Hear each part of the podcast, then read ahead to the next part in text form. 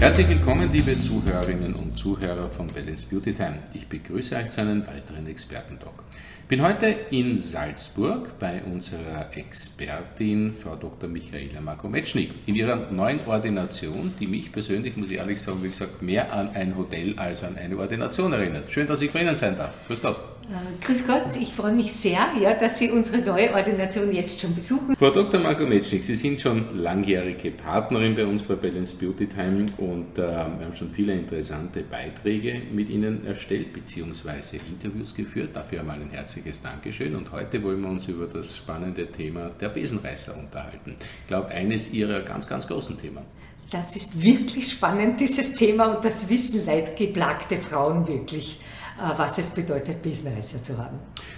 Was bedeutet denn eigentlich Besenreißer? Ist das so eine quasi Volksmundbezeichnung oder ist es medizinisch korrekt? Es ist auch medizinisch korrekt, ja. Es ist sogar in unserem Katalog als Besenreißer, allerdings Varizen, Besenreißer Varizen bezeichnet. Äh, Besenreißer sind im Grunde genommen kleine Krampfadern, nämlich Krampfadern von den Hautvenen. Das heißt, hier sind die Klappen der Hautvenen kaputt und dadurch erweitern sich die Venen. Ein reines optisches Problem oder kann sich das auch wirklich in größere medizinische Komplikationen entwickeln? Also lange, lange Zeit glaubt man, dass es sich um ein rein optisches Problem handelt. Jedoch Patienten, welche äh, wirklich das Problem haben, von schweren, Krampfadern, äh, von schweren Besenreißern äh, geplagt zu sein, wissen, dass sie im höheren Alter bei ihrer Mutter oder bei ihrer Großmutter gesehen haben, dass die äh, Besenreißer auch Blutungen verursachen. Und zwar ungefähr im Alter ab 70 äh, Jahren beginnen sie so hochliegend zu werden, dass eben bei einem Stich oder wenn man sich kratzt oder wenn man unter der Dusche ist, auf einmal eine Vene platzt und man eine schwere Blutung davon bekommt. Also nicht nur ein optisches Problem, ja. das klingt doch wirklich da, das kann gefährlich werden. Ja, das kann gefährlich werden, ja, mhm. wirklich, ja. Wie kann man denn diesen Besenreißern vorbeugen? Kann man das überhaupt? Vorbeugen kann man wirklich eigentlich nicht. Schützen die Haut vor Blutungen oder so kann man durch Kompressionsstrümpfe. Aber das optische Problem ist ja das zweite, was einen plagt, wenn man Besenreißervarizen hat. Mhm. Das heißt, das wirklich Wichtige? Das wirklich Wichtige ist, dass wir sie so behandeln, dass sie weggehen.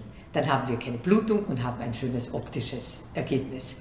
Es ist gar nicht leicht, Besenreißer zu behandeln und man braucht einen wirklichen Experten, denn sonst schaut man danach schlechter aus als je zuvor. Mhm.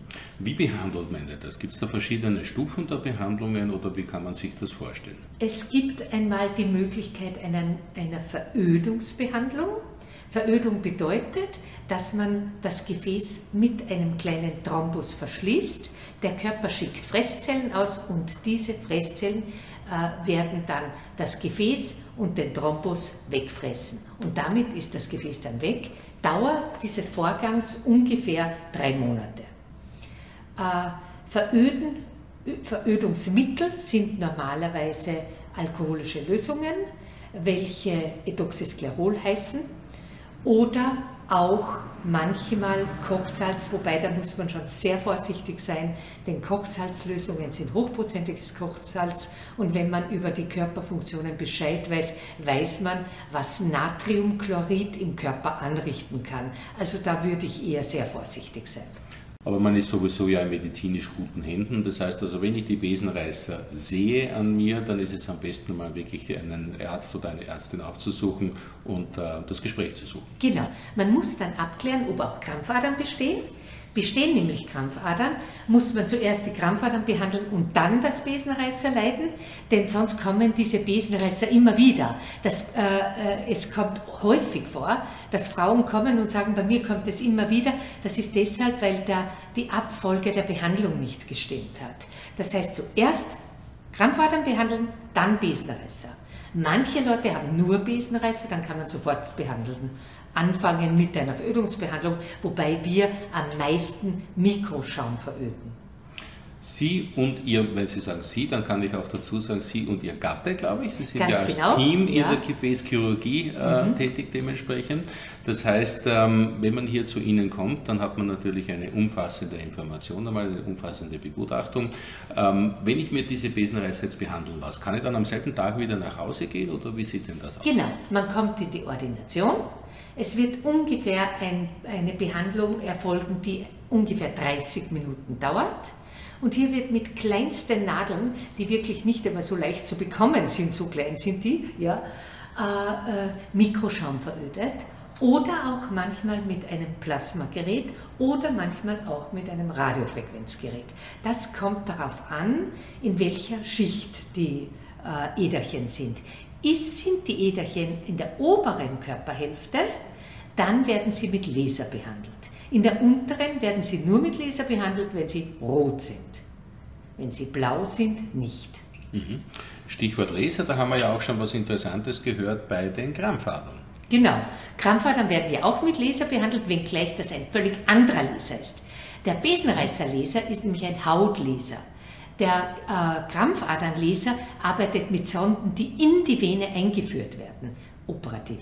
Mhm. Also ein ganz anderes. Komplett anders. Komplett anders. Ja. Aber es gibt einen interessanten Podcast mit Ihnen auch zum Thema der Krampfadern. Genau, ja. Und da hört man dann eh, wie es funktioniert. Perfekt. Bleiben wir noch bei den Besenreißern. Ähm, sprachen wir oder sprachen Sie von verschiedenen Methoden. Welche Methode ist denn so die erfolgreichste am Ende des Tages? Kann man das überhaupt sagen? Kann man eben nicht sagen. Man muss nur die richtige, je nach Schicht, in welcher Hautschicht die Venen liegen, verwenden.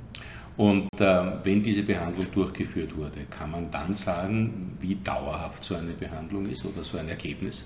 Äh, prinzipiell ist es nicht so, wie die Leute sagen, ja, es kommt sofort wieder, das brauchst du dir nicht machen lassen. Ja, das ist ein Unsinn, denn man wird dann so viele Besenreißer bekommen, dass man sie nicht mehr behandeln kann. Das heißt, auch hier, wie beim Krampfadernleiden, frühzeitig. Mhm.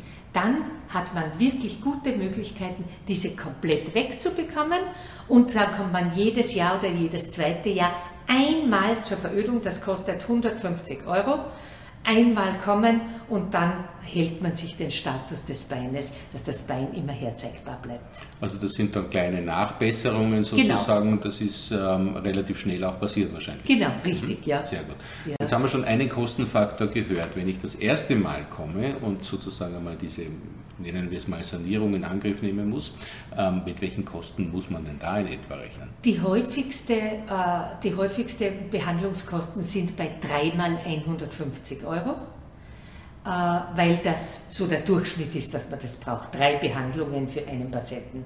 Aber es gibt natürlich auch Patienten, die kommen im Alter von 60 Jahren, sind von oben bis unten übersät mit Besenreißer. Da brauchen wir dann schon 20 Behandlungen. Aber das müsste nicht sein, wenn ich zeitgerecht Genau, komme. richtig. Deshalb muss man. Und die bekommt man auch nur noch verbessert. Kann man, äh, verbessern kann man diese Beine, aber man kann sie nicht äh, komplett sanieren. Also Ja. wirklich zeitgerecht kommen, kein Thema. Dann ist kein Problem.